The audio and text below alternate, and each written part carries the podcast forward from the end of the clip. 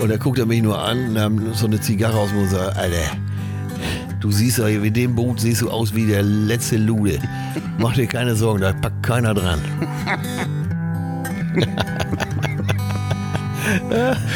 Ja, man muss dazu sagen, dass ich bis vor einem halben, bis vor einem Jahr noch nicht wusste, wie die T-Shirts wieder in den Schrank kommen. Zack. Herzlich willkommen bei Das Ziel ist im Weg.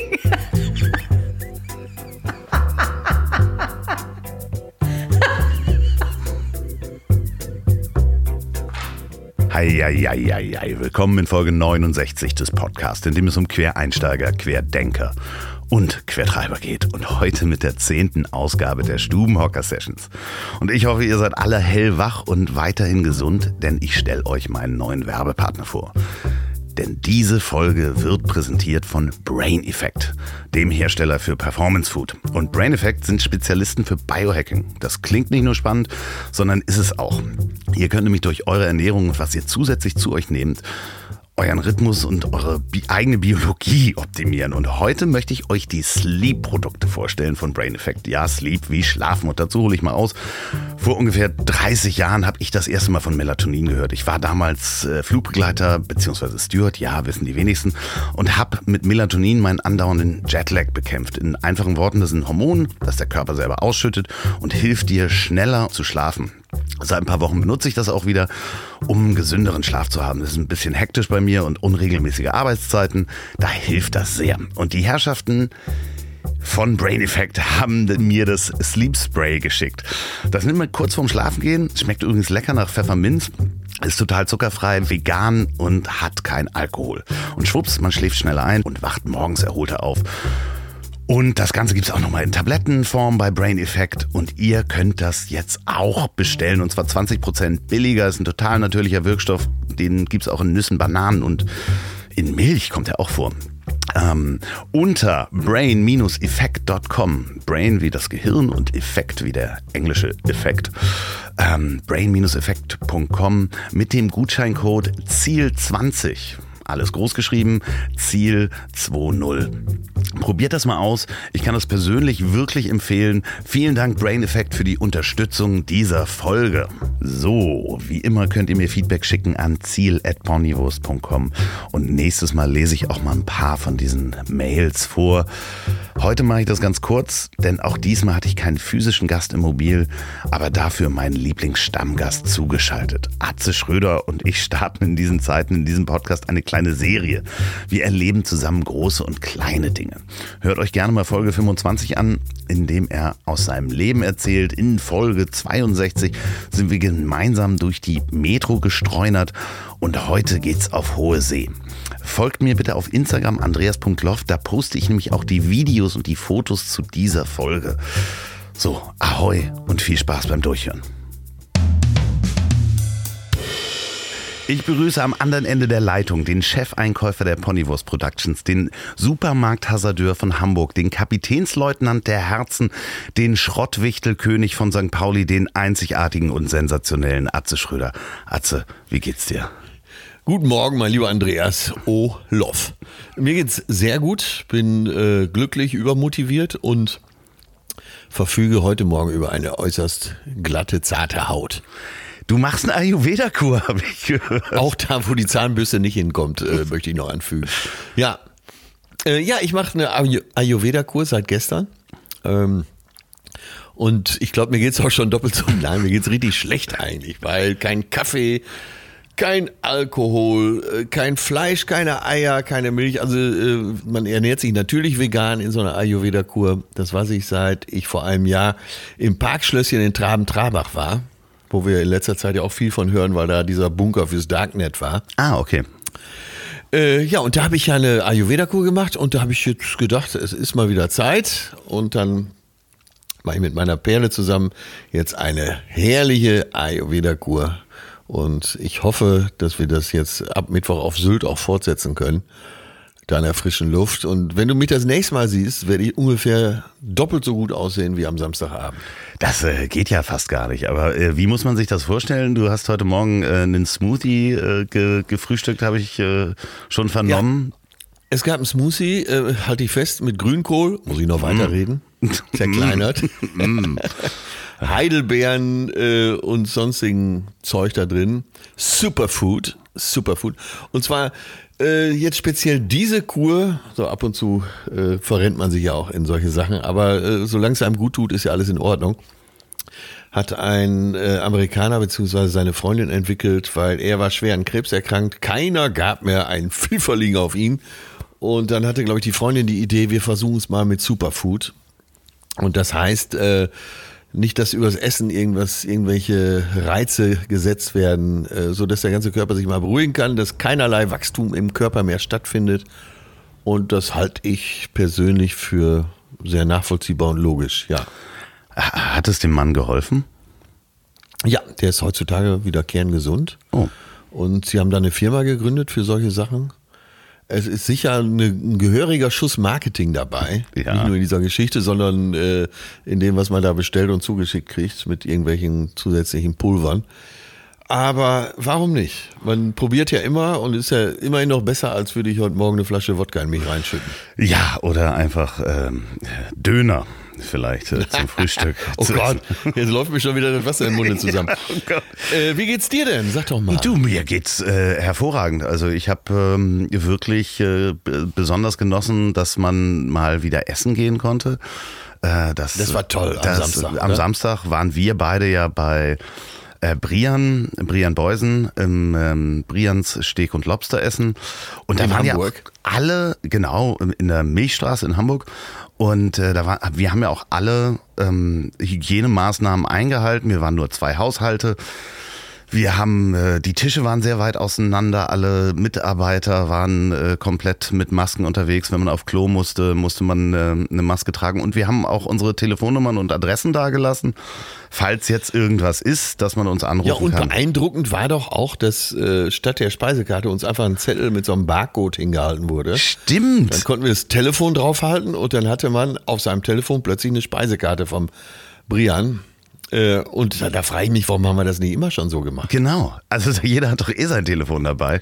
Und Sag mal, geht's dir nicht auch so, dass es viele Maßnahmen jetzt gibt, wo du dich fragst, warum haben wir das nicht immer so gemacht? Ja, ich glaube auch, dass ähm, vor allen Dingen, wenn du kleine Kinder hast und dieses äh, Schule zu Hause und Hausaufgaben, also digitales Lernen, äh, E-Learning spricht man ja schon seit 20 Jahren drüber und äh, die Maßnahmen wurden dann jetzt relativ schnell umgesetzt, damit man das mal zu Hause machen kann.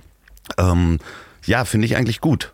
Also, und das sind natürlich Maßnahmen, die hätte man vielleicht auch vorher mal einnehmen können. Ähm, Ja, und auch selbst bei den Podcasts. Es ist jetzt mittlerweile schon fast ungewöhnlich, dass man sich trifft zum Podcast. Ja, wobei ich natürlich hoffe, dass ich auch meine Gäste hier wieder im Tonmobil begrüßen kann. Ja, das hoffe ich auch. Vor allen Dingen, weil es bei dir ja auch hinterher immer noch was zu essen gibt. Du hast ein bisschen Hunger, habe ich das Gefühl, aber woran das wohl Ja, liegen kann. Ich, ich denke an nichts anderes mehr. Aber es ist, nee, es ist gerade für Erstinterviews und deswegen bin ich ja so froh, dass es auch Menschen wie dich gibt, die ich ja schon mal interviewt habe und man eine gewisse Vertrauensbasis hat. Da geht das übers Telefon. Also wirklich Erstinterviews übers reine Telefon oder nur über FaceTime oder Zoom oder sowas, finde ich dann schwierig. Also ich hoffe schon, dass äh, hier Menschen wieder zugegen sind, die dann natürlich auch was zu essen kriegen am Ende des Tages. Ja, deshalb noch, noch mal gerne zurück auf den Samstagabend. Ja. Es war ja, glaube ich, für sowohl für, für dich als auch für mich der erste Restaurantbesuch nach der nee, während der Krise, muss man sagen. Ja. Ich glaube, nach der Krise wäre zu euphemistisch. Nee, oder? das, ich glaube auch noch nicht, dass das Thema durch ist. Nee, das kann uns noch ganz böse erwischen. Äh, bekam so gerade, so fünf Minuten bevor wir angefangen sind, vom, vom Mieter von Sylt, vom Apartment auf Sylt, ein Foto von Nibel heute Morgen um 6.20 Uhr, da wo die Autoverladung stattfindet. Oha. Bestimmt 100 Meter äh, vierspurig Schlange. Oha. Ja. Das ist, äh, da ist Ferienzeit, aber das äh, heißt, da wirst du wahrscheinlich auch das ein oder andere Restaurant besuchen. Und ähm, ach so, ja, du machst ja die Ayurveda-Kur.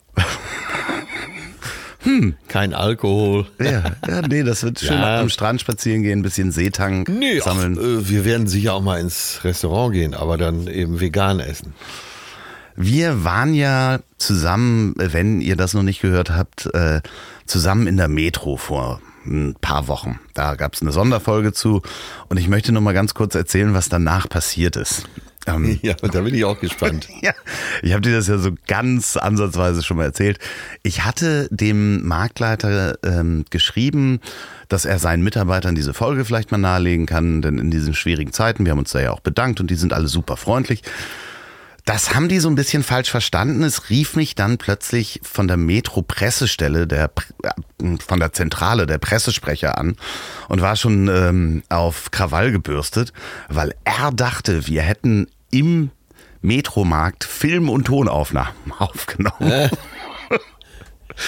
und äh, wollte das auch ganz gerne hören, was wir da gemacht haben. Habe ich gesagt, klar, kann ich ihm zuschicken, bevor das veröffentlicht wird. Er kann sowieso nichts sagen.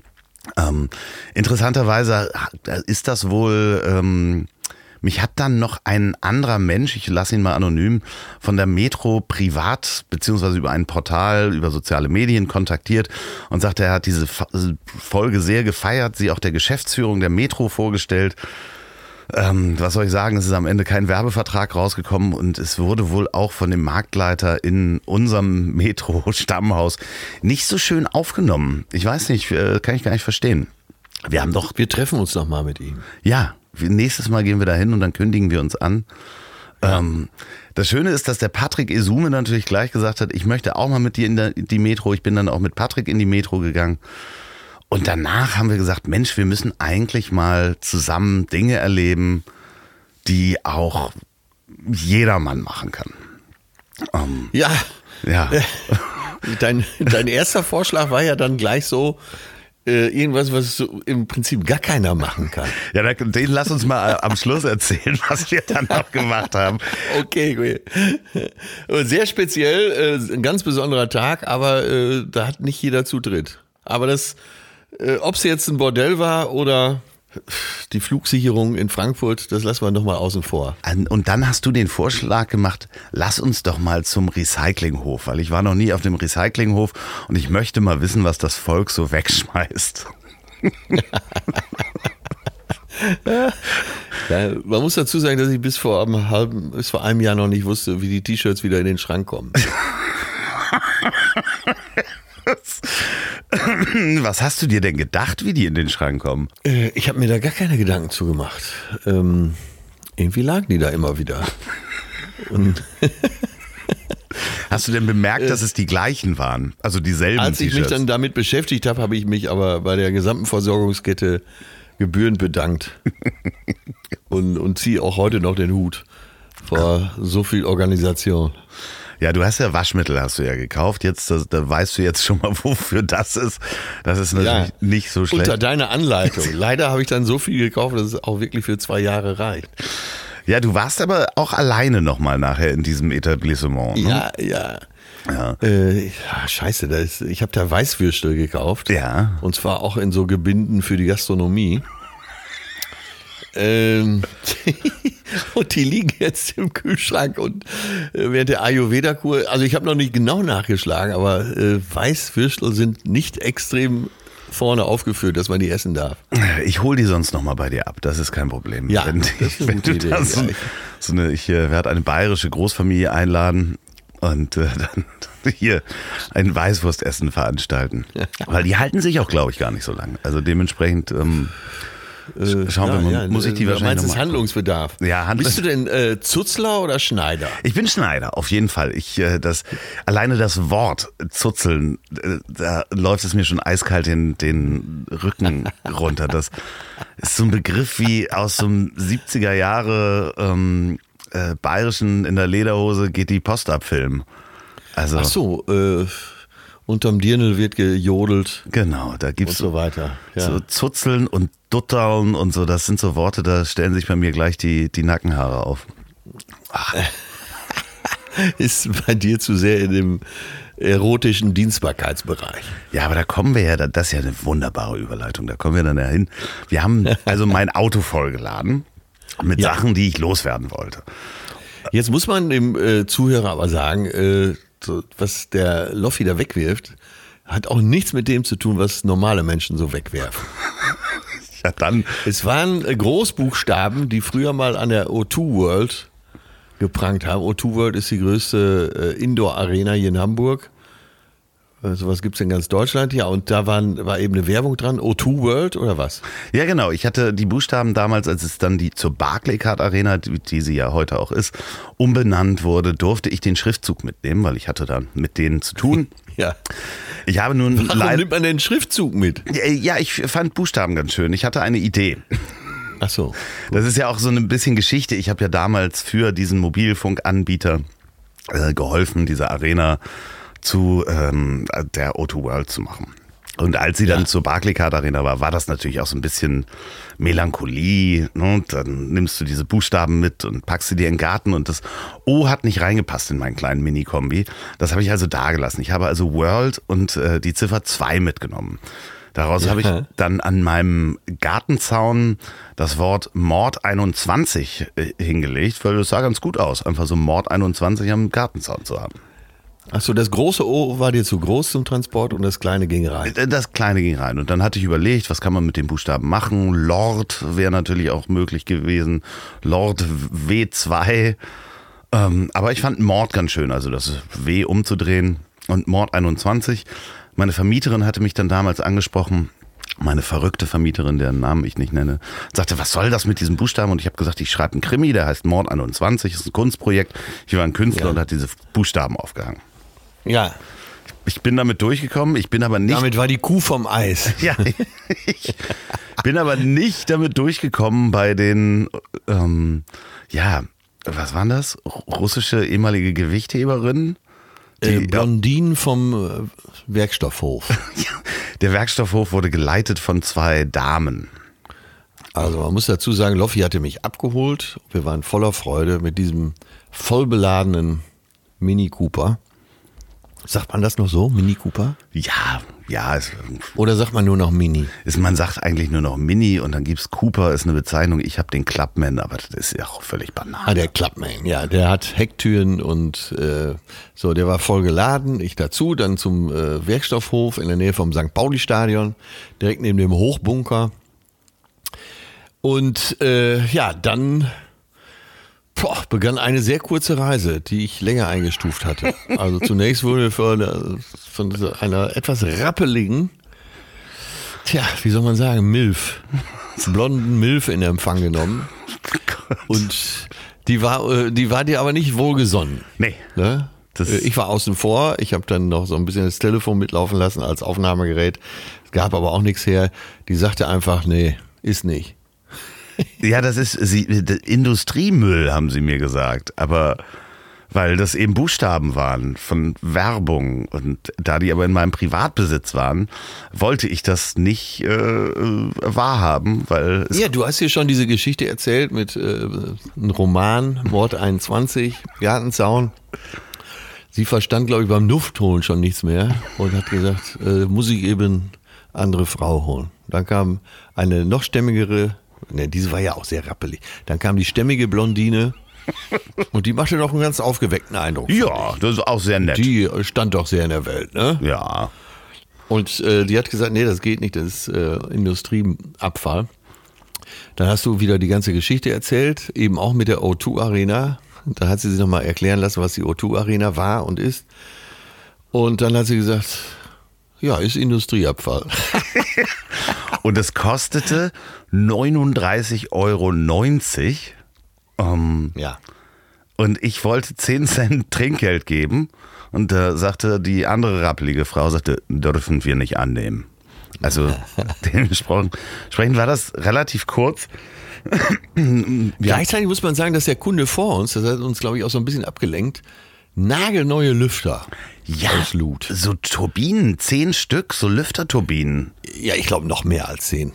Ja. Äh, ich, äh, also Minimum 20 würde ich mal behaupten. Und ich fing dann so ein Wortfetzen oder Satzfetzen auf, wo er sagte, ja, die haben alle keinen Stecker. Die müssen weg. Stimmt. Und die waren, die waren wirklich frisch lackiert und die waren funkelnagelneu.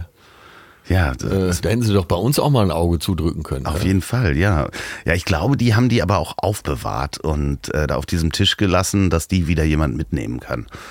Es hat aber auch so ein bisschen was von Drogenumschlagplatz, Ja, weißt du nicht? ja, es ist, es ist ein bisschen merkwürdig. Der ist auch da neben diesem Hochbunker, der ist relativ klein, der Recyclinghof. Ich kenne hier draußen wirklich größere, wo du auch wirklich riesen Gartenmüllhalden hast. Wo man seine Sachen auch wirklich abliefern darf. Ja, genau. Wahrscheinlich hier, hier draußen wäre mir das mit Industriemüll wahrscheinlich nie passiert. Äh, weil Ja. hier gibt's einfach, glaube ich, gar keinen Industriemüll. Aber ähm, es hat was von Drogenumschlagplatz. Man guckt immer, was der andere ähm, wegschmeißt. Und äh, einige Menschen haben mich gewarnt, pass auf, wenn ihr da zusammen hinfahrt, nicht, dass ihr mit einem volleren Auto wiederkommt, als ihr äh, dahin gefahren seid.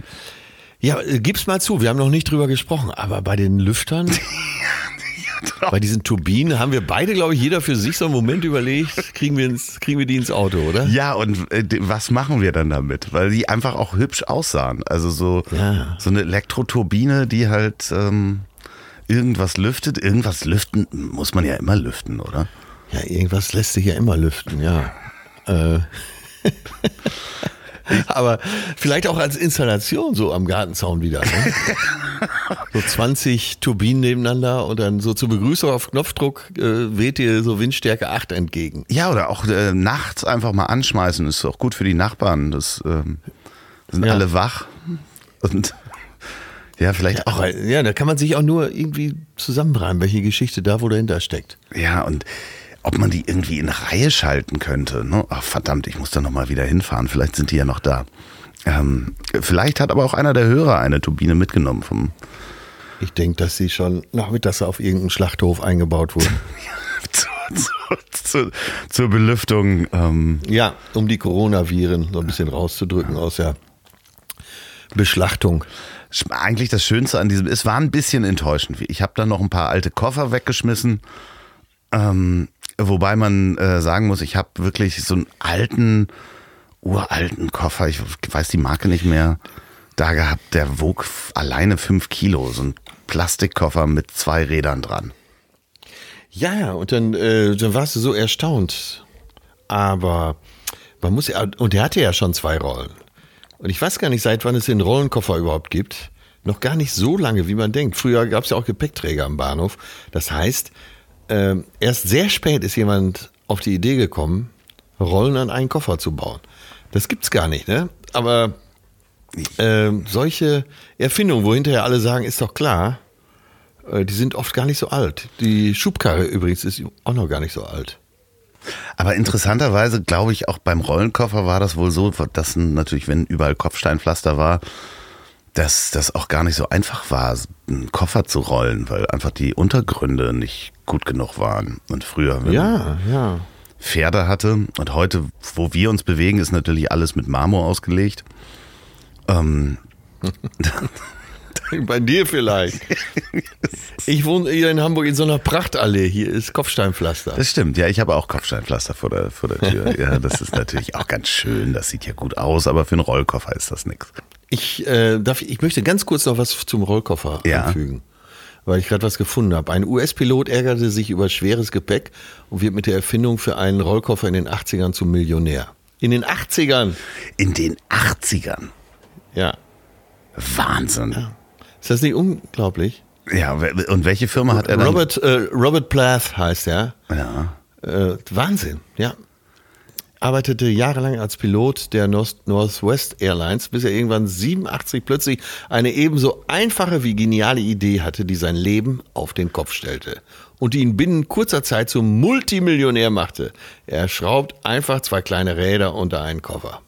Vorbei waren nun die Zeiten, in denen er sein Gepäck mühsam durchs Terminal schleppen musste und so weiter. Es ist doch unglaublich, 87. Das hätte ich nicht gedacht. Also ich hätte irgendwie, wenn es spät ist, hätte ich 70er, 60er gedacht. Ja, deswegen möchten wir an dieser Stelle nochmal auf einen Altruisten vornehmster Gattung hinweisen, der wirklich Gutes tut, weil er die besten Koffer der Welt baut, nämlich äh, Oliver Nannen. Ja, mit den Titankoffern, die in Deutschland hergestellt werden. Der auch, glaube ich, keine einfache Zeit hat. Nee, nee, nee. Ich äh, habe ja auch schon zwei von diesen Titan-Koffern, werde mir aber jetzt äh, aus Gründen der Solidarität nochmal einen dritten kaufen. Und die sind wirklich saugut, das muss man schon sagen. Ja, wir haben diese X-Ray-Serie, die sind komplett in Deutschland gebaut. Wirklich, die, wir werden auch nicht bezahlt für diese Werbung, weil äh, Olli A. ein guter Freund ist und B, ähm, äh, die Koffer auch sehr gut sind. Und vor allen Dingen, wenn man das mal sieht, der Koffer wiegt ja halt nichts. Und wenn du diese ähm, Gepäckbegrenzung ähm, hast, wo du nur 20 Kilo mitnehmen darfst und dein Koffer wiegt schon fünf, wie viele Bücher willst du halt zu Hause lassen? Das ist wirklich so. Ähm, aber das war jetzt so ein kleiner Exkurs. Aber ähm, da habe ich noch drüber nachgedacht, als du den Koffer dann äh, weggeworfen hast und gesagt hast, der ist so schwer. Das war ja eben schon einer mit Rollen und das muss ja einer der ersten gewesen sein, so wie der aussah. Der sah aus wie aus den 80ern wahrscheinlich, ja. Also hat dieser Pilot wahrscheinlich, das war der allererste, das war Patient Null. Wahrscheinlich, ja. Und der hat ja auch nur zwei Rollen drunter gehabt und so einen Klappgriff, aber der sah halt immer noch aus in dieser klassischen ja, Kofferform aus, äh, die, die es ja seit den 60ern gibt. Also wirklich so ein länglicher so eine, so eine Schale halt. Ist total unpraktisch. Ja, ich habe mich ja lange geweigert, diesen Schritt von zwei zu vier Rollen zu machen. Ja? Du weißt, ich bin erzkonservativ, aber kein Nazi. Und ähm, das hat mir doch wirklich zu schaffen gemacht, diesen Sprung zu machen von zwei auf vier Rollen. Kamst du dir da komisch vor, als du das erste Mal mit so einem vier-Rollenkoffer losgelaufen bist? Ja, total. Ich kam mir vor wie, die, wie der letzte Tanzlehrer. Und äh, mittlerweile äh, naja, laufe ich damit so selbstverständlich wie durch die Gegend wie ein kleines Kind mit einem Eis, wenn ich das so, so anfügen darf, meine Damen und Herren. Ach, das ist schön. Ja, wir, wir haben dann noch so einen kurzen äh, Geschichtsexkurs gemacht äh, über den, den Hochbunker ähm, wo ich ja mal mein Büro drin hatte, wo ja die erste Tagesschau aufgenommen worden ist. Das wissen auch die wenigsten. Das, äh das wusste ich zum Beispiel nicht. Ich habe mich äh, tatsächlich über den Hochbunker informiert und weiß schon ziemlich viel darüber weil ich äh, dann und wann da auch schon mal zu tun hatte, auch als ich mit Hamburg noch nicht so viel am Hut hatte. Aber äh, dass die erste Tagesschau dort aufgezeichnet wurde, ist mir absolut neu. Also ausgestrahlt sogar wirklich. Die hatten da ein Sendezentrum drin und äh, da haben die äh, ein Fernsehstudio drin gehabt. Die haben versucht, das Ding. Unter Hochaufsicht der Amerikaner, nehme ich an. Äh, wahrscheinlich, ja, ja, natürlich. Und äh, ist ja so wie heute auch, dass Merkel da immer noch einen Fax hinschickt und sagt, was die Tagesschau sagen soll abends. Ähm, ja, ja, genau. Das war ja damals auch Weltweit so. machen die das aber so. Da sind die Politiker sich weltweit einig. Ja, ja, klar. Die machen das auch noch per Fax oder Fernschreiber. Fernkopie. genau, so hieß das ja, ne? So, nein, so heißt es äh, im Juristendeutsch noch. Das Fax heißt dort immer noch Fernkopie. Ah, okay. Mhm. Ne? Ja, ja, also jetzt bin ich nicht wirklich Jurist, aber fast. Interessanterweise habe ich mal die Tochter kennengelernt von dem Erfinder des Trockenkopierverfahrens. Ähm, ich glaube, ein Herr Böger hat das damals in Deutschland erfunden. Ach was. Und ähm, ja, das war so dieses klassische mit zwei Trägern Trockenpapierverfahren. Ähm, die, der hat damit auch sehr, sehr viel Geld verdient.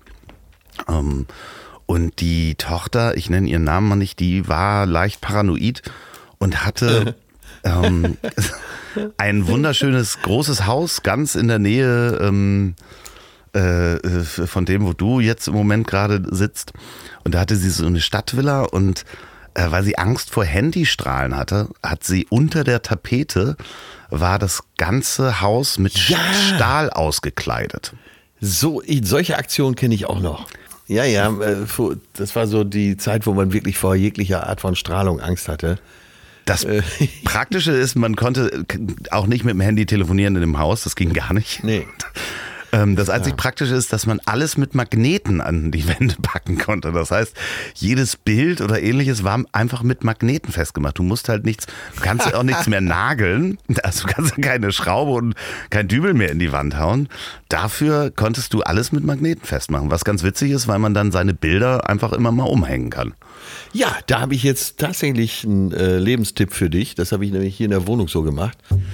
Jetzt kommt auch ein Lebenstipp und zwar in der Werbung.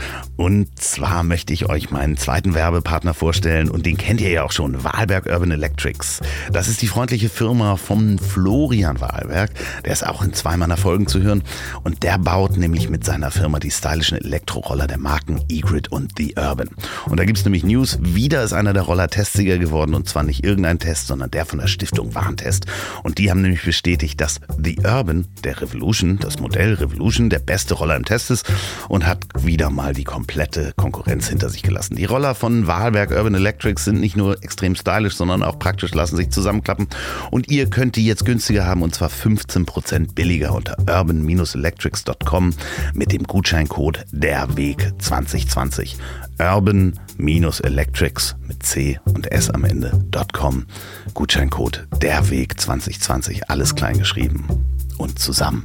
Danke Wahlberg Urban Electrics für die Unterstützung dieser Folge. Und jetzt geht's weiter mit Lebenstipps von Atze. Alle Bilder sind hier mit Klettverschluss befestigt. Ach was? Das heißt, ich habe nur den Klettverschluss angebracht, am Bild äh, die andere Seite und du kannst ja auch ständig die Bilder umhängen, wenn du möchtest. Ah, hm. Da sollte ich vielleicht auch mal drüber nachdenken. Jetzt habe ich aber die Ja. alle schon festgenagelt. Äh, ja, beim nächsten Umzug. Ja. Nein, ich kann die Geschichte nicht, ich kann sie nicht toppen, ich kann sie nur lustiger machen, die du gerade erzählt hast, mit dieser Tochter von dem Erfinder. Und zwar äh, ist nicht mir selber passiert, sondern unserem gemeinsamen Busenfreund Mickey Beisenherz. Der war mal aus mit einer Frau hier in Hamburg, hatte ein Date vor langer, langer Zeit. Nicht, dass man ihm hier jetzt was nachsagt. Und er stellte sich im Laufe des Abends raus, sie ist die Tochter von Bobby Farrell, der Tänzer von Bobby, Bonnie M. Oh, Dem, Tänz, dem Tänzer von Bonnie M. der, Das ist doch ein Hammer, oder? Mehr geht nicht. der, der vor allen Dingen ja immer die Stimme hatte von Frank Farian. Frank? Farian. Also ja. dieses, äh, ähm, ach Gott, jetzt komme ich nicht mal mehr auf den Text. Irgendwas mit Fool, ne? She's crazy like a fool. Genau, und dann hat er ja immer so, What about Daddy Cool? she's crazy like a fool. So war das. Genau, das war Frank Farian, ja. Und er hat, äh, Bobby Farrell hat äh, dazu getanzt. Und äh, ja, wie gesagt, Mickey war zufälligerweise mit seiner Tochter aus. Also für mich die schönste Geschichte, die ich jemals gehört habe in meinem Leben. Aber die hatte nicht alles mit Stahl ausgekleidet. Also Nee. zumindest nicht in der Wohnung. Aber sie hatte einen tanzenden Bonnie M-Vater und mehr geht einfach nicht. Und ich durfte mal in der Charts-Show bei RTL, war er zu Gast, durfte neben ihm sitzen. Da war er auch schon äh, im gehobenen Alter, sagen wir mal. Und der Anzug war ja vorne sehr tief ausgeschnitten, so ähnlich wie man das schon äh, bei Freddie Mercury mal gesehen hatte. Und ich äh, würde mal sagen, so von der Aura her äh, ist dieser Anzug auch zum letzten Mal Anfang der 80er gewaschen worden. Oh. Ja, das war echt. Das war doch eigentlich nur eine Hose mit so Trägern, oder nicht? Wenn ich das so. Ja, ja, es, es ging noch so weiter hoch, aber so äh, Brust und Bauch waren frei, dass man seine opulente Behaarung, beeindruckende Behaarung auch sehen konnte. Kannst du dich Toll. an den Geruch noch erinnern? Ich kann mich an den Geruch erinnern und seitdem äh, in dieser Gesamtgeschichte bringe ich diesen Geruch immer mit Mickey Beisenherz in Verbindung. Sehr schön, sehr, sehr, sehr schön. Der Unterschied von Bobby Farrell zu seinem Schwieger, Schwiegersohn in Spee, Mickey Beisenherz, ist, dass äh, Mickey die, die Lieder nicht tanzt, sondern schreibt oder spricht. Ja, ja, ja, ja, ja. ja. Aber äh, ähnlich genial. Ja, ich, äh, ich habe ihn äh, ehrlich gesagt nur auf Instagram tanzen sehen bis jetzt. Also ich war noch nicht äh, ähm, zugegen, als Mickey Beisenherz wirklich getanzt hat. Ich Also, habe ihn natürlich schon oft tanzen sehen, ja. äh, unter anderem auf meinem letzten Geburtstag, aber unter anderem auch in Prag auf der Bühne. Aber das ist eine andere Geschichte, die hier absolut nicht hingehört. Ach, herrlich. Ähm, aber wo wir bei Prag sind, wir hatten dann ja unsere erste Idee, äh, mit der ich ja um die Ecke kam, wo wir sagten, Menschen müssen Sachen erleben, äh, Ja. war eine Sache, die ich irgendwann mal gehört habe, dass es das in Hamburg gibt. Und zwar ähm, eine Schiffssimulation. Eine Brücke, es gibt ein Zentrum, das nennt sich MTC, Marine Training Center. Und da werden Kapitäne weiter und ausgebildet. Das, Ja, und Lotsen. genau, und Lotsen. Man kann sich Folgendes vorstellen, äh, wenn jemand trainieren muss, die MS Europa in den Hamburger Hafen zu lotsen oder zu fahren, dann kann er ja nicht die MS Europa nehmen und so ein bisschen rumprobieren und vielleicht hier und da mal an den Kai äh, ditchen oder an die Landungsbrücken. Also gibt es Simulatoren. So wie es für Fliegersimulatoren gibt, gibt es für solche Sachen auch Simulatoren. Und man kann da sowohl die MS Europa fahren, die wir gefahren sind, Ja. aber auch äh, große Tanker bis hin zu kleinen Barkassen. Man kann da tatsächlich alles trainieren. Das muss man als Voraussetzung sagen. Die haben neun Brücken, wo sie mit theoretisch neun Schiffen Manöver fahren können, so Seenotrettungsmanöver live. Das heißt, alle sind, haben ein eigenes Schiff und die werden dann über Computer sozusagen, können die sich gegenseitig sehen und Funkkontakt halten. Und die haben aber eine große 360 Grad Brücke. Absoluter Hammer. Das war wirklich einer der großen Tage meines Lebens. Äh, da danke ich dir nochmal, dass du auf diese Idee gekommen bist. Und wir danken Herrn Ähm. Kuhlmann auch nochmal ganz lieb äh, vom MTC Marine Train Center Hamburg. Ähm, das ist in der Schnackenburgsallee. Ähm, da kann man dann auch Termine buchen, wenn man das als Freizeitführung ähm, haben möchte. Äh, jetzt glaube ich gerade nicht. Ich glaube, bei, bei Corona hatten sie äh, eigentlich geschlossen. Ich, kann sein, dass sie jetzt den Betrieb wieder aufnehmen in äh, gekürztem Maße oder in, in eingeschränkten äh, Sinne. Ja, aber sicher noch nicht für den Publikumsverkehr, Nee, denke ich mal. Aber wir sind auf diese große Brücke geführt worden und da sind alle Instrumente. Du warst ja öfter auf Schiffsbrücken als ich, du bist ja quasi Kapitän. Ich bin quasi Kapitän, ja. Ohne dass ich das Kapitänspatent habe, aber ansonsten habe ich tatsächlich alle Scheine, die es gibt. Äh, aus dem Sportbootbereich, äh, auch Funkerzeugnisse. Ich habe sie einfach alle. Also der nächste Sprung wäre jetzt wirklich, in England kann man noch den Yachtmaster, Yachtmaster 3000 machen. Äh, Das ist eine Vorstufe zum Kapitänspatent. Ansonsten müsste ich wirklich studieren und ob sich das noch lohnt, weiß ich nicht. Ja, auf jeden Fall. Äh, großes Hallo, wir kommen da rein. Wir waren sehr willkommen, sehr, sehr willkommen. Äh, bekamen dann so ganz professionelle Schutzmasken. Ja. FFP3. Äh, ja, und dann ähm, eine Führung durch den ganzen Bums und irgendwann ging es in diesen großen Raum, wo wirklich eine realistische Brücke ist, die wirklich auch aussieht wie eine Brücke auf einem Kreuzfahrtschiff. Wie Loffi gerade schon sagte, 360 Grad Sicht. Äh, Simulation ist absolut perfekt, äh, wenn du die Elbe reinfährst. Du fährst an Blankenese vorbei, siehst da die Häuser. Wenn du in den Hafen kommst, äh, selbst bis auf kleine Fischbuden ist alles dargestellt.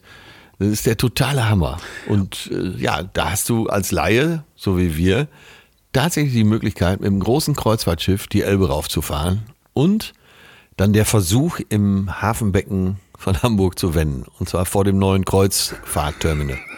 Wir sind ja ähm, gestartet so ungefähr beim Treppenviertel in, an der Elbe hoch und hatten wirklich die MS Europa. Hast du denn schon mal auf einer Brücke gestanden von einem richtigen Kreuzfahrtschiff? Ja, ich habe mal eine Führung gemacht. Äh, da habe ich gespielt für einen großen Kunden äh, auf der AIDA. Äh, ich bin nach Göteborg geflogen, habe mich da eingeschifft, dann bin ich an Bord gegangen und äh, dann sind wir über Christian Sand nach Hamburg zurück. Also war so zweieinhalb Tage an Bord und der Albrecht, ich werde den Namen nie vergessen, ein 38-jähriger Kapitän, der jüngste Kapitän der AIDA-Flotte, äh, nahm ich dann mit auf die Brücke und er erklärte mir alles und äh, war dann beim Anlegen dabei, war beim Ablegen dabei. Das war schon beeindruckend. Auch wie viel Elektronik da drin ist und wie, wie das alles so ineinander greift. Aber äh, ich sollte ja im Hamburger Hafen, muss man dann natürlich von Hand wenden. Natürlich. Und weißt du noch, wie, wie so ein Schiff wiegt? Ich war, ich hab's vergessen. Ich habe es auch total vergessen, aber auf jeden Fall jede Bewegung muss man schon lange im Voraus planen, was man da tut, weil es dauert halt einfach ewig. Ja, du kannst nicht wie beim Auto, zack mal eben den Rückwärtsgang. Äh, also wenn du es machst, da musst du es lange vorher machen. Und beim Wenden, äh, weil die ja so diese IPS-Antriebe haben, äh, muss man genau wissen, wie rum man welche Schraube dreht und so. Äh, ja, fand ich sehr interessant. Ich hatte Schweiß auf der Stirn stehen, kurz bevor ich dann wirklich in die Kaimauer krachte. Wir sind quasi eigentlich, haben wir die MS Europa in die Elbphilharmonie gesetzt. Das Ja, kann man, so kann man's sagen. So, so sagen beim ersten Versuch. Das Interessante ist, man muss sich das vorstellen, man fährt da die Elbe runter und in dem Moment, wo sich das Schiff in Bewegung Hoch. setzt, Hoch. Ähm, genau, ja, Elbe hoch. Und in dem Moment, wo sich das Schiff in Bewegung setzt, spürt man diese Bewegung, obwohl sich die Brücke nicht bewegt. Und Ja. ähm, das ist wirklich ein ganz, ganz interessanter Trick, der da im Gehirn passiert, wenn man die 360 Grad hat. Dann gab's Funkverkehr mit Schiffen, die uns entgegenkamen. Irgendeine eine Million, Milliardärsjacht kam uns entgegen. Ja. Und äh, der mussten wir dann Stella. ausweichen, genau. Und äh, das hat schon insgesamt die ganze Fahrt darunter so eine Stunde oder sowas locker gedauert, ne? Ja, das, äh, du, du, man vergisst tatsächlich irgendwann, dass man auch im Simula Simulator ist. Man denkt tatsächlich, man ist mit diesem Schiff unterwegs. Und das sind nicht nur gute Gefühle, die man da hat. äh, ne, der Druck der Verantwortung sitzt einem schon ganz schön im Nacken, oder? Ja, auf jeden Fall, ja. Vor allen Dingen das erste Wendemanöver, also auch ähm, da so die Kaimauer anzuvisieren, dann wieder rüberzuziehen, gleichzeitig die, die Motoren äh, Power runterzuziehen, dann gegenzudrehen. Das waren so viele Dinge, die man gleichzeitig machen musste. Und wir hatten noch Ja. nicht mal Wind. Also Stell dir das mal vor, ja. so, wir hatten noch nicht mal Wind. Und beim ersten Versuch ähm, hast du, wie gesagt, die MS Europa in die Elbphilharmonie gesetzt. Das kann man schon mal Ja. mit Fug und Recht behaupten. Ja, und die MS Europa ist zwar so ein Luxus-Kreuzfahrtschiff, aber das ist jetzt auch nicht eins der ganz großen Kreuzfahrtschiffe. Also im Moment ist, glaube ich, Harmony of the Seas ist das größte. Äh, wenn ich mir überlege, mit so einem Teil da rein, mal. Ja, totaler Wahnsinn. Aber äh, wie sagte schon Schettino, das backen wir. ja, richtig. Ach, Ja, der, das war der äh, Kapitän der MS Concordia, Ja. die äh, in Italien an einer Insel äh, Kumpel, er wollte, glaube ich, irgendeinen Kumpel grüßen. ja, der wollte sehr nah an einem Restaurant oder sowas vorbeifahren. Also Ja, ganz. und das war ein Freund und die Sache ging nicht nur gut. Nee, da sind auch Menschen bei umgekommen. Also da ist, ähm, ist kein Spaß. sitzt auch im Knast, glaube ich, Schettino. Ne? ja, ja, da war, War allerdings Jahre vorher immer schon bekannt als Hasardeur und, und wilde Sau. Äh, Ich weiß, dass der immer ein Thema war auf den AIDAs bei den Kapitänen, äh, dass sie sagten, äh, der Schettino, er macht, was er will. Ja, der Er hatte doch auch immer junge Mädchen irgendwie mit oben auf der Brücke und so. Da war doch irgendwie sowas. Russische Synchronschwimmerin. Oh Gott. ja. Nicht, nicht wie beim Recyclinghof russische Gewichtheberin, sondern Synchronschwimmerin. Ja, die konnten Ja. sich. Ist, war der nicht auch auf dem ersten Rettungsboot oder sowas? Ist der nicht auch als erster? ja, ja. Und seine Ausrede war doch damals, ich bin gestolpert und ins Boot gefallen. Oh Gott. Und dann hat so der Leiter des Notrufes hat ihm doch über äh, Funk gesagt, Sie gehen jetzt sofort wieder an Bord des Schiffes. Sofort. Ja, aber sofort gehen Sie wieder an Bord des Schiffes. Äh, ja, ein Kapitän wie aus dem Bilderbuch. Ja, so haben wir es nicht gemacht. Wir haben das äh, dann. Ne, genau. Wir hatten mehr Verantwortung, selbst im Simulator. Ja, Kaffee Haag gab es übrigens nicht. nee. Auch, Sa auch von Sascha Hehn, der ja als Deckoffizier bekannt wurde, manche sagen sogar Decksoffizier, äh, weit und breit keine Spur. Weder Harald Schmidt noch irgendwelche Stewardessen, nichts. mussten wir ganz alleine machen. Und beim zweiten Versuch hat's dann auch äh, hingehauen. Das war zwar immer noch sehr knapp, aber ähm, wir haben es hingekriegt. Ja. Dementsprechend konnte man sagen, man hat mit Fug und Recht die MS Europa einmal gedreht. Ähm, Ja. Wir haben sie dann nicht angelegt, sondern wir waren auch fix und fertig, haben, glaube ich, erstmal äh, eine kleine Pause eingelegt. Man hat uns dann Gebäck gereicht und Kaffee und Wasser. Auch da keine Spur von Heide Keller. Nee. es war auch Notbesetzung, also Notbesetzung äh, auch im äh, Training Center. Das heißt, es gab einen Oper Operator sozusagen, der auch alle Funksprüche losgelassen hat. Vielen Dank auch. Äh, Ja, der wurde noch wichtig, ne? ja. Weil äh, der nächste Durchgang war etwas handfester. Ja. Mit einem Schlepper vor Helgoland. Ja, muss man sich mal vorstellen, Schlepper vor Helgoland, es fing auch alles ganz beschaulich an. Es wurde über Steuerrad gelenkt und irgendwann bemerkten wir, dass die Wellen ein bisschen höher wurden. Ja, da hat nämlich der Operator so langsam aber sicher Windstärke und Wellen hochgefahren. Und zwar richtig. Richtig, richtig. Da kamen aber Wellen auf uns zu, groß wie zwei Familienhäuser. Ja, also so zehn, zehn Meter waren das locker, oder? Ja, und dann äh, wurde uns schlecht, ne? Ja, man kann, man kann sich das gar nicht so vorstellen, dass plötzlich wirklich, und das ist, das äh, sagte auch der, der Herr Kuhlmann, das Gehirn kann nicht verarbeiten, dass deine Füße stillstehen, also der Boden sich nicht bewegt, aber der Horizont sich verändert. Und ich merkte, dass, dass du dich so äh, schon äh, an den Instrumenten festhielst und ich mich am Steuerrad. Ja, ja. Und die Beine Ich bin schon ziemlich seefest. Ja. Aber äh, ich habe mich gewundert. Mir ist schon ewig auf dem Boot nicht mehr schlecht gewesen. Nee. Und da war es dann soweit. Also ich würde mal behaupten, noch fünf Minuten länger und wir beiden hätten gereiert, oder? Genau. Und ich bin ja nun auch relativ seefest, ja auf dem Segelschiff groß geworden. Fünf Minuten länger hätte ich es nicht ausgehalten. Wir haben dann versucht, das, ähm, den Schlepper noch in, äh, zu, zu ähm, äh, na, anzufahren an die Kaimauer. Wir sind dann gegen die Kaimauer und ein anderes Schiff noch äh, mit dem kollidiert. Ich glaube, ein Feuerschiff war es. Aber das wäre natürlich auch Wahnsinn, bei so einem Wellengang außen an die Kaimauer zu wollen. Weil es war auch so hoch, dass wir gar nicht mehr in den Hafen konnten. Ich kenne den Helgoländer Hafen, ja. Äh, Genau. Bin auch mit kleinsten Booten schon rüber. Aber keine Chance. Ja, du kennst das da ziemlich genau, ne? Du bist da halt auch schon mal selber gefahren. Ja, ich bin da selber gefahren mit Booten aller Art, aber eben auch mit meinem Offshore-Boot, was ich eine Zeit lang hatte. Das ist ungefähr, das war 11,30 Meter lang und 2,70 Meter breit. Nee, 2,44 Meter breit. So, eine Nussschale. Sehr, sehr schnelle, sehr flinke Nussschale. Äh, Und da bin ich auch schon bei hohem Wellengang. Äh, So eine Cigarette, die ist ja wirklich auch für jedes Wetter gemacht, in den Hafen rein. Und äh, kein Wunder, dass Seeleute alle so saufen, weil wenn du dann im Hafen bist, dann denkst du ja, äh, du kannst wieder Geburtstag feiern. Hattest du so ein Und, äh, Drogenschmugglerboot? Muss man sich das Ja. so vorstellen? Alles klar. Ja, so muss man sich das so. Die Firma Cigarette ist mit Drogengeldern damals entstanden. Und zwar äh, gibt es in Miami hauptsächlich zwei Firmen, die äh, solche Offshore-Boote herstellen. Das ist die Firma Magnum und die Firma Cigarette. Und äh, Cigarette war, eine relativ, war ein relativ kleiner Bootsbauer, bis sie plötzlich Millionen von Kolumbianern bekamen, um äh, die Boote noch stabiler zu machen und die Firma noch weiter aufzubauen. Die gibt es übrigens heute noch, die Firma Cigarette.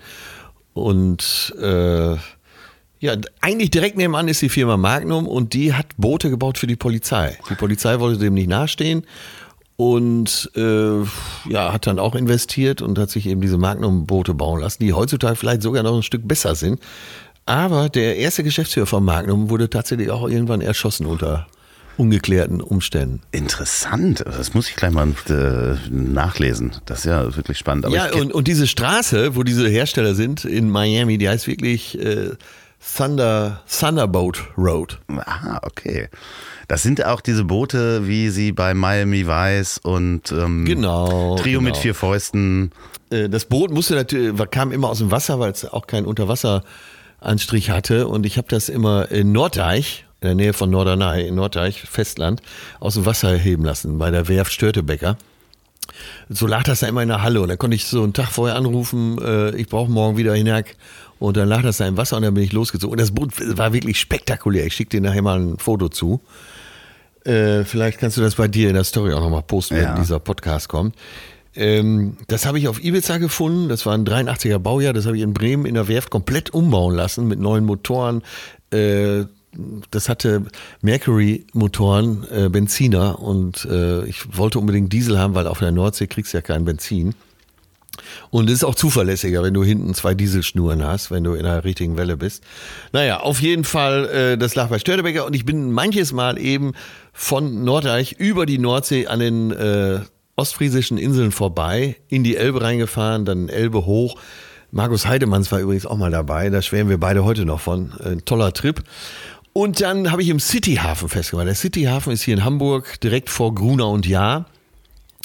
Und da gibt es äh, so einen Hafenmeister. Das ist ein reiner Sportboothafen, aber es gibt einen Hafenmeister, der hat auch so eine Prinz-Heinrich-Mütze auf. Und der hat vor dem Hafenmeisterbüro, auf dem Steg alles, äh, hat er so einen kleinen Tisch stehen. Da ist er den ganzen Tag auf so einem Hocker und äh, trinkt so ein Glas nach dem anderen. Der ist äh, immer ziemlich besoffen. Ich hoffe, ich trete ihm jetzt nicht zu nah. An dem Tag war es auf jeden Fall. Da habe ich mein festgemacht, und als ich das erste Mal da war. Und wirklich, das Boot sieht sehr spektakulär aus. In Rot, Feuerrot und so. Und da habe ich ihn gefragt, sagen Sie mal, kann ich das Boot hier so liegen lassen? Äh, muss ich das abschließen? Muss ich irgendwelche... Und da guckt er mich nur an, nahm so eine Zigarre aus dem Mund und sagt, Alter, Du siehst ja, mit dem Boot siehst du aus wie der letzte Lude. Mach dir keine Sorgen, da packt keiner dran. Wie, wie, wie viel PS hatte das, wenn ich mal so fragen darf? Äh, Hunderte und Aberhunderte. Also sehr schnell. Ich weiß, ich weiß es nicht mehr genau. Es hatte zwei äh, V6-Motoren äh, und äh, von Volvo und das hatte, war wirklich sehr zuverlässig. Das habe ich eine Zeit lang nochmal auf dem Balearen gefahren, da habe ich es dann irgendwann verkauft und wie der Zufall das will, das hat ein Bauunternehmer aus Emmen gekauft, liegt es wieder in Nordteig bei Störtebecker. Ach, schön. Hier ist wieder zu Hause. Ja. Wir haben es dann. Ja, ähm, und wieder auf der Nordsee vor allen Dingen. Und ich muss dazu sagen, äh, da, guck mal, jetzt schon wieder beißen jetzt. Er hat äh, sogar mal eine Fahrt mitgemacht von entweder Bremen, die Weser runter oder Hamburg, die Elbe runter, dann äh, über Helgoland nach Norderney. Ja, das war von Hamburg aus, ja. Äh, und ich habe damals, als ich dann dieses Boot hatte, äh, einen Verein gegründet, den North Sea Hardcore Riding Club. Das waren alles Männer, die äh, doppelt so breit waren wie ich, entweder aussahen wie Zuhälter oder welche waren, äh, die dem Bootsport sehr zugewandt waren. Es ging ja teilweise bei den Touren bis nach Bergen, oben Norwegen hoch. Okay. Äh, bei höchsten Windstärken. Und äh, wie gesagt, ich äh, schicke gleich noch mal ein Bild von dem Boot. Das war schon eine harte Truppe, das muss man sagen. Also, das war echt eine harte Truppe. Hast, hast du noch Kontakt? Bist du noch Vereinsvorsitzender? Äh, nee, ich habe äh, eine Zeit lang. Nee, es gab einen. Äh, es gab einen Präsidenten, der wurde nicht gewählt, aber Kraft seiner Autorität auf dem Wasser, äh, nämlich Kalle Sigges, war, war, klar, der muss Präsident sein. War der, war der Erste, der so ein Offshore-Boot auf der Nordsee hatte und der war, hat mich auch animiert und hat äh, letztendlich auch für mich äh, dieses Boot auf Ibiza gefunden. Ähm, der hat ein großes Hotel auf Norderney, von daher ist er sowieso immer am Wasser und der war der Präsi und es gab ein Paragraph 1 in den Statuten. Der Präsi darf vor seinem Hotel auf dem Wasser nicht überholt werden. Ich habe einen Typen, den habe ich nie kennengelernt. Die Legende geht so, dass er im Boot ausgerutscht ist, mit seinem Ellbogen auf den Gashebel kam und Kalle überholt hatte vor seinem Hotel. Oha. Ab da hieß es, konnten wir nichts mehr für ihn tun und er ist umgesiedelt in die Ostsee. Auf der Nordsee hat er nichts mehr zu suchen. Ja, sehr gut. da fällt mir ein, ich muss Kalle unbedingt gleich mal anrufen. Ja, sehr gut. Ja, äh, liebe Grüße unbekannterweise. Ähm ja, und deshalb kenne ich eben äh, Helgoland ganz gut. Und als wir da mit dem Schlepper in Seenot gerieten, wir beide im Simulator, äh, naja, war uns beiden wirklich auch schlecht. Ja, und das Interessante ist, das hat Herr Kuhlmann auch erst nachher verraten. In dem Moment, wo man die Augen zumacht, ist das vorbei. So, und äh, wir wussten das natürlich nicht und haben schön unsere Augen offen gehalten und versucht, den Horizont zu fixieren und sind wirklich mit wankenden Knien da rausgegangen. Also ähm ja, absolut. Und ich kenne das ja mit den wankenden Knien. Nur normalerweise geht man dann zu Didi in die Hafenkneipe in Helgoland, noch Unterland. Äh, da habe ich übrigens mal eine, eine Seemannshochzeit durchgeführt als Pastor. Ach was? Ja, äh, wir waren äh, mit einem Kutter darüber. Und äh, ich will jetzt nicht wieder die ganze Geschichte erzählen, sonst wird das hier ein reiner Seemanns-Podcast. Das ist ja auch mal ganz schön. ja, äh, Horst äh, Oberbrandmeister der Berufsfeuerwehr in Bremen hatte sich nebenbei für wenig Geld in Emmen einen Fischkutter gekauft. Den hat er selber restauriert. Der war, glaube ich, wie neu. Fünf Jahre später war das Teil wie neu. Mit diesem Fischkutter sind wir dann nach Helgoland mit einer ganzen Truppe, mit unserer damaligen Band und ähm, ja, hoch die Tassen in Didis Hafenkneipe und da war dann noch so ein anderes Baby, was heiraten wollte und dann äh, wurde ich als Pastor verkauft. Ich habe mir noch schnell einen schwarzen Pullover besorgt und hatte die Prinz Heinrich Mütze von äh, Horst auf dem Kopf. Ja, und habe da die Trauung vollzogen. Ich weiß nicht, ob das rechtens war, aber äh, es war ein Riesenspaß.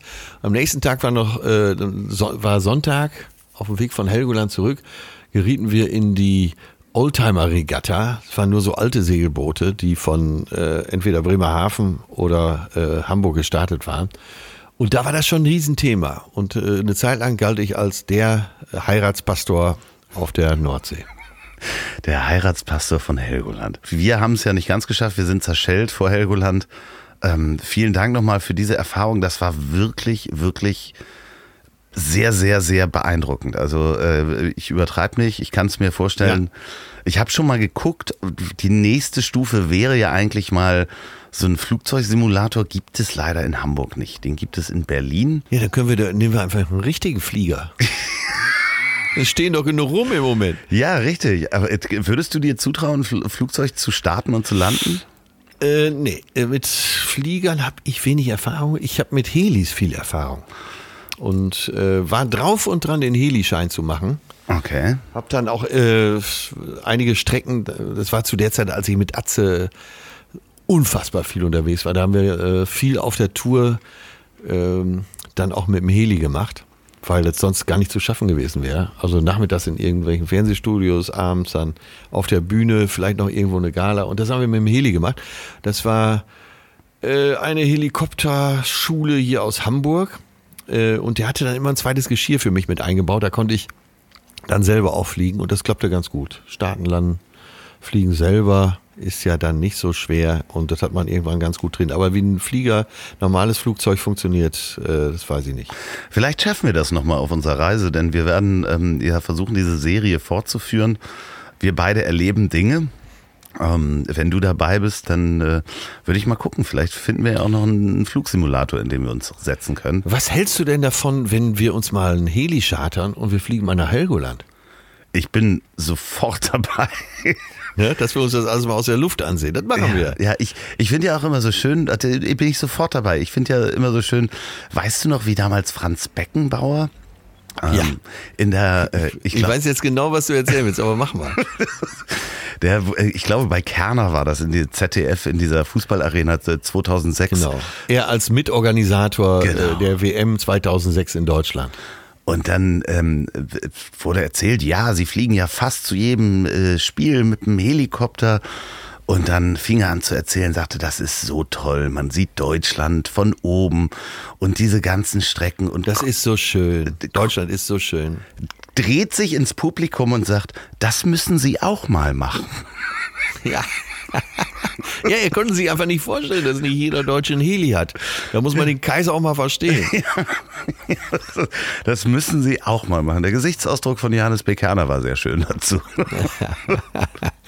Ja, aber das mochte ich immer an Franz Beckenbauer. Er war einfach nicht unter uns. Ja, das äh, kann man wohl sagen. Jetzt, äh, er ist ja noch, er lebt ja noch. Ne? Also man kriegt wenig ja, ja, mit. Aber, aber, äh, aber so, nein, er war immer schon so ein Sonnengott. Äh, Worte, die seine Lippen verließen, verwandeln sich augenblicklich in pures Gold.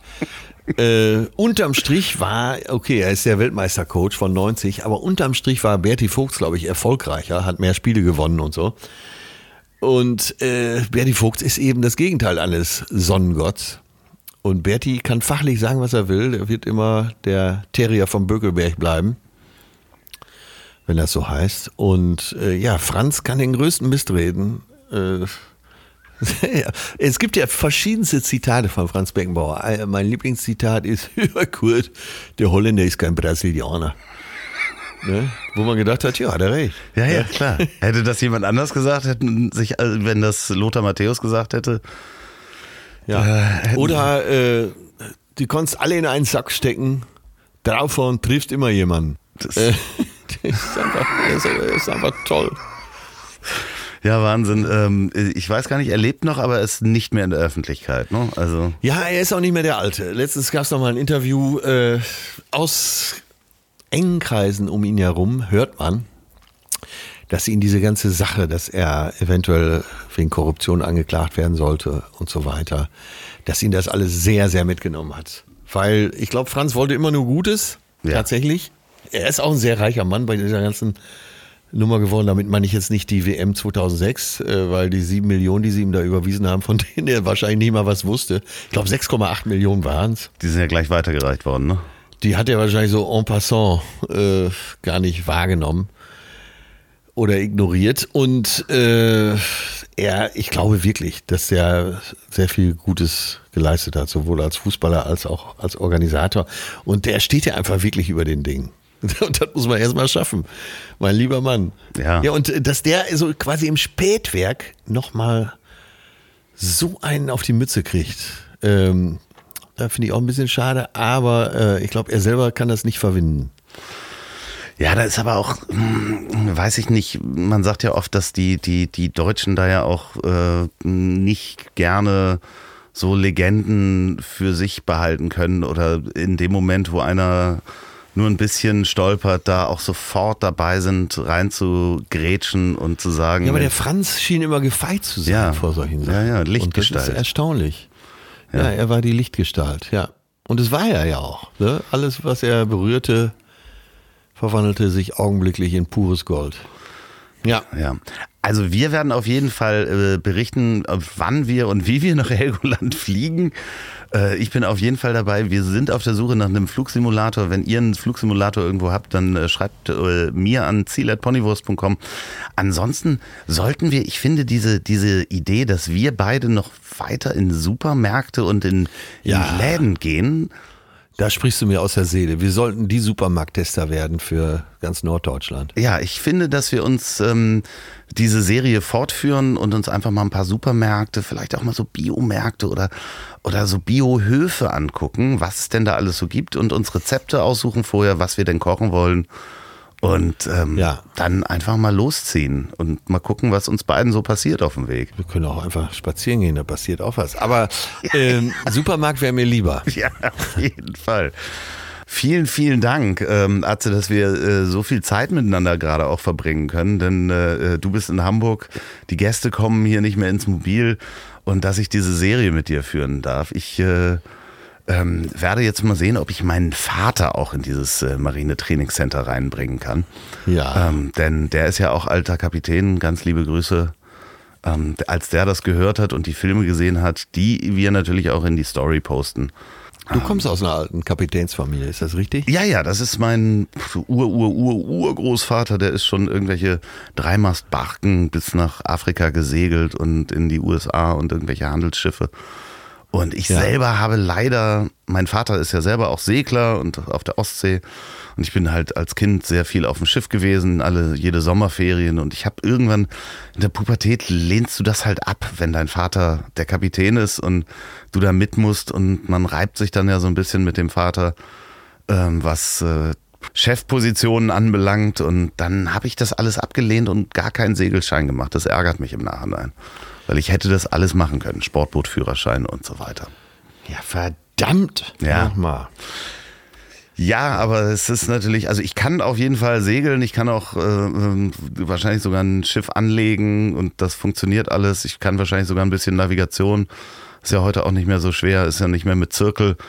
Äh, Nee. Aber ähm, ja, ich kann, ich erinnere mich noch sogar, dass das erste GPS-Gerät äh, damals bei uns angeschafft worden ist. Und das, die Dinge haben damals 25.000 D-Mark gekostet.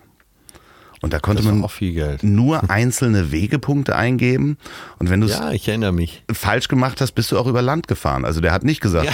da ist die Küste dazwischen. Also jedes Google Maps kann das heute besser berechnen. Da Ja. musste man wirklich äh, äh, Wegepunkte eingeben mit äh, Längen und Breitengrad. Ja, ich habe noch mit Zirkel und Geodreieck auf dem Boot gesessen. Ja. Ja, ich habe äh, da immer gerne geholfen bei. Also ähm, als ich klein war, vor der Pubertät. Das mag man, mag man sich gar nicht vorstellen. Wir machen das weiter. Wir halten diese Serie am Laufen. Wenn ihr da draußen ein Schiff steuern wollt, dann ähm, macht das vorsichtig. Setzt nicht die MS Europa in die Elbphilharmonie. Wenn ihr gerade im Auto unterwegs seid, fahrt bitte vorsichtig. Wenn ihr dies bei der Arbeit hört, dann lasst euch nicht vom Chef in der Zoom-Konferenz erwischen. Und wenn ihr diesen Podcast zum Schlafen und Einschlafen hört, dann schlaft gut und bleibt gesund und wacht morgen früh auch wieder gesund auf. Und ähm, wie immer hatten die letzten Worte mein wunderbarer Gast. Ja, Loffi, ich bedanke mich für dein Interesse an diesen äh, Seeräuberpistolen. Aber das, was ich heute erzählt habe, stimmt wirklich alles. Ich möchte noch hinzufügen für den geneigten Hörer. Äh, wenn ihr irgendwas über vegane Küche wissen möchtet, bitte sprecht mich nicht an. Moment, Moment. Bevor hier die Musik kommt, hier noch eine aktuelle Hörempfehlung von mir. Und zwar habe ich einen neuen Podcast entdeckt und der ist wirklich sehr, sehr lustig. Und super informativ. Und zwar heißt der Kack- und Sachgeschichten. Ja, ihr habt richtig gehört. Kack- und Sachgeschichten von Fred. Und da geht es um Filme, die großen Fragen der Wissenschaft und jede Menge spannenden Shit. Ähm, die Kack- und Sachgeschichten werfen einen analytischen Blick auf die Popkultur und Geschichte und verfolgen dabei ein Ziel, Mist mit Mehrwert. Kack- und Sachgeschichten. Hört mal rein und jetzt kommt die Musik. Das